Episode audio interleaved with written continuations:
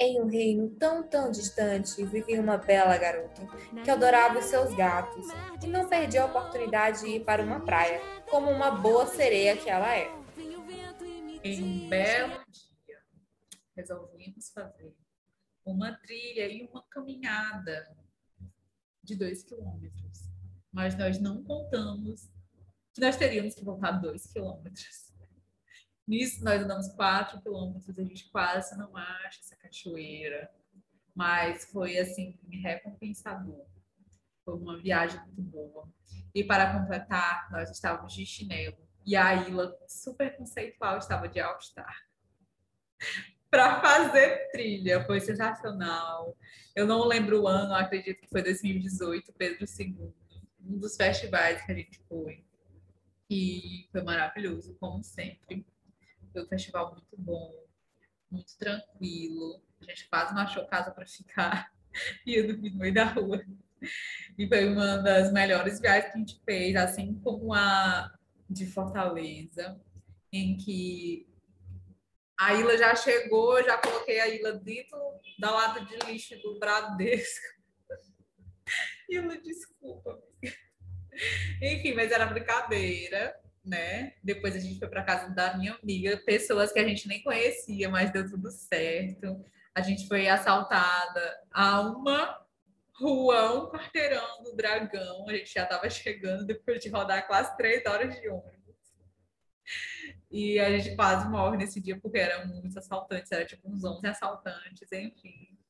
Foi por pouco e você não soltou minha bolsa nada. Se eu tenho meu celular até hoje, meus documentos, é por sua causa, porque você não soltou minha bolsa por nada. Os ladrões iam te levar junto com a bolsa e tu ia porque tu não soltava a bolsa. Gente, sério, não sei quem faz isso. A Ila faz isso por mim. E o nosso último dia foi incrível, foi um bom dia de começar o ano.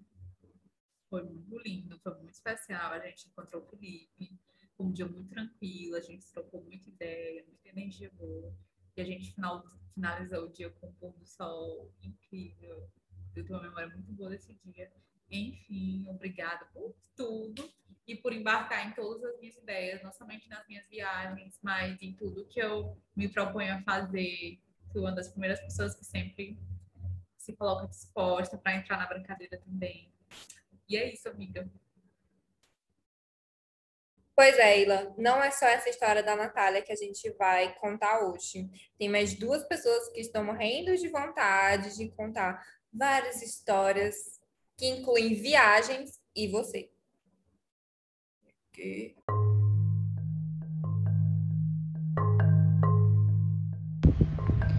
Um dos passeios aleatórios que a Ila topa com a gente, eu lembro do dia que a gente foi, domingo à tarde, para a cachoeira da casa do meu avô de motorista particular, vulgo Totonho do Gado, ao som de meninos de barão.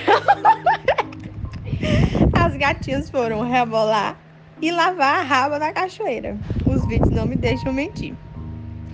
Para chegar na cachoeira, fomos perseguidos pelas vacas e quase que não encontrávamos o buraco d'água porque eu sou uma péssima guia turística altas fotos, várias reboladas e várias trepadas em árvores resumem essa tarde. Na volta foi o momento mais ilustre, a queda icônica da Safira na lama. Impossível não lembrar desse momento e não sorrir. Uma pena que não tem vídeo. Eu poderia falar muito mais coisas, né? Porque o que não falta são momentos engraçados e icônicos que a gente já passou.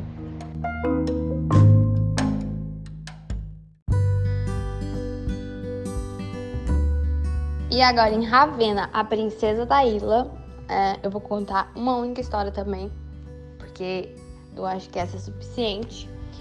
Da, de quando a gente foi para Fortaleza, a minha primeira viagem que eu fiz com a Ilha.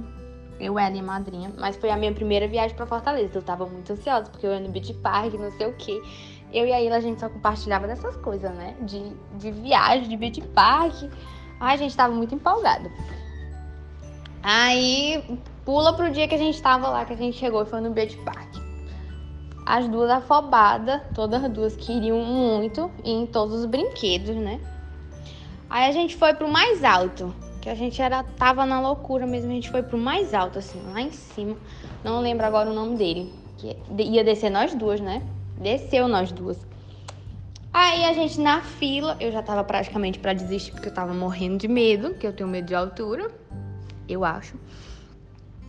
Quando chegou a nossa vez, ela tinha que sentar atrás porque ela era mais leve e eu tinha que ir na frente para equilibrar, né? Porque era uma descida e tal. Aí tudo tranquilo, botei meu telefone para gravar e botei ele pendurado no braço porque não podia estar com ele na mão.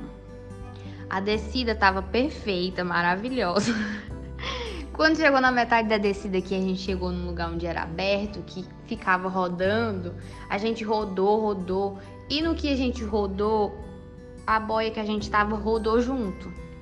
Ou seja, na hora de descer mesmo, na descida mais íngreme para cair dentro da piscina, a gente virou de costas. a gente desceu de costas, tipo, e tinha que descer o peso quem era mais pesado na frente. E a gente tava o contrário. A Ilha tava na frente, no caso de costas para descida. Não sei se vocês vão entender o que eu tô dizendo, mas é porque na minha cabeça está fazendo muito sentido. E está muito bom, eu sei que ela vai entender. É... Aí a gente desceu. No vídeo é muito engraçado e é muito bom, porque a gente ficava, a Ilha ficava gritando: Safira, a gente vai morrer, a gente vai morrer. Aí eu comecei a gritar socorro, porque era muito alto e a gente tava descendo de costas. Quando a gente desceu, a sensação era de que a boia ia virar e a gente ia sair virando assim de cabeça para baixo. Graças a Deus deu tudo certo. Foi, foi uma delícia, inclusive, essa descida. Eu acho que foi bem mais interessante do que se a gente tivesse descido do jeito certo. Foi com muito mais adrenalina. É... E é, eu acho que, que para contar disso já tá bom já. Se a gente for contar do resto, tem muita coisa. Tenho tantas histórias com a Ilha. De viagem, não muitas, mas dessa viagem específica a gente tem um um tantinho. É isso. Eu acho que já tá bom. Te amo, coisinha. Coisinha linda. Você é muito linda, neném.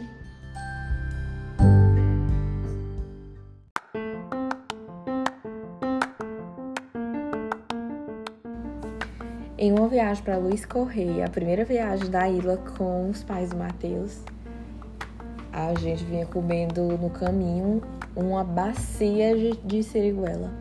A gente vinha comendo na parte de trás e vinha dentro da tapaué. E a gente ficou com a tapaué e com a tampa, né? A gente estava usando a tampa para colocar os caroços que a gente já tinha comido. E eu estava no lado da, da, da, janela que vinha é, direto com os outros carros, o Matheus estava no meio e a Ilha estava do outro lado, que era o lado do acostamento. E aí já tava, a já tinha comido bastante, a gente queria jogar fora os caroços de siriguela. Quando eu passei a, a tampa pra Ilha e o Matheus disse, cuidado pra ela não voar. A Ilha baixou o vidro do carro e a... Dito e feito, ela não, na hora que ela baixou o vidro do carro que ia jogar a siriguela no mato, a tampa voou, foi com tudo. E a cara dela foi impagável, porque a tampa da Tapoé tinha voado e o carro de trás, que era de colegas dos pais do Matheus que iam para o mesmo lugar que a gente, passou por cima. E eles ainda viram e disseram: Eita, voou alguma coisa do carro do João Pedro e a gente passou por cima. Quiseram parar, mas não pararam porque acharam que era besteira. E aí ficou a gente rindo muito lá atrás no carro. E a mãe do Matheus: O que é que tá acontecendo aí? E a gente se querer dizer, eu, o Matheus queria dizer, foi tu que quis dizer só quando a gente chegasse lá ou foi eu? Um de nós queríamos dizer a verdade só quando chegasse lá, que não tivesse mais o que brigar. Minha mãe pediu a, a tampa da Exatamente. Antes da gente chegar na casa, a mãe do Matheus a gente devolve, o Matheus teve a péssima ideia de devolver a bacia cheia de, de siriguela sem a tampa. Logicamente, a mãe dele perguntou: Matheus, cadê a tampa? Nessa ficou um silêncio dentro desse carro. Ninguém sabia onde enfiava a cara, porque eu tava morta de rindo. O Matheus tava rindo. E a Ilha tava morta de vergonha, porque ela tinha jogado a, base, a tampa no mar.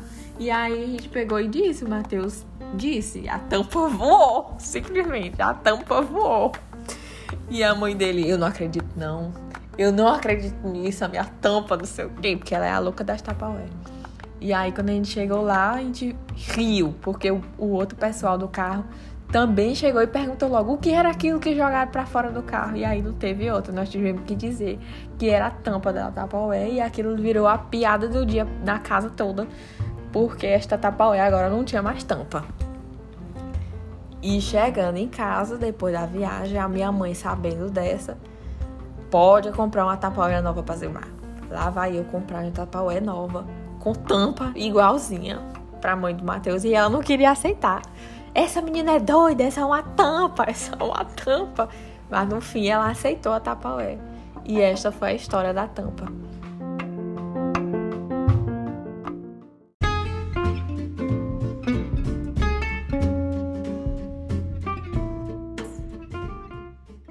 É isso, amiga. A gente espera que tudo isso passe logo para que a gente consiga viajar mais vezes e a gente finalmente consiga fazer a viagem de todo mundo junto, que é o que a gente sonha, nem que seja para o litoral, aí para Luiz Correia, se for para outro estado, melhor ainda. Que é o que a gente tanto sonha. Essa foi só algumas das memórias com algumas das pessoas que viajou. E a gente tá esperando que tudo passe logo pra gente criar mais memória afetiva. Beijo. Até o próximo, Ila. Ai, e-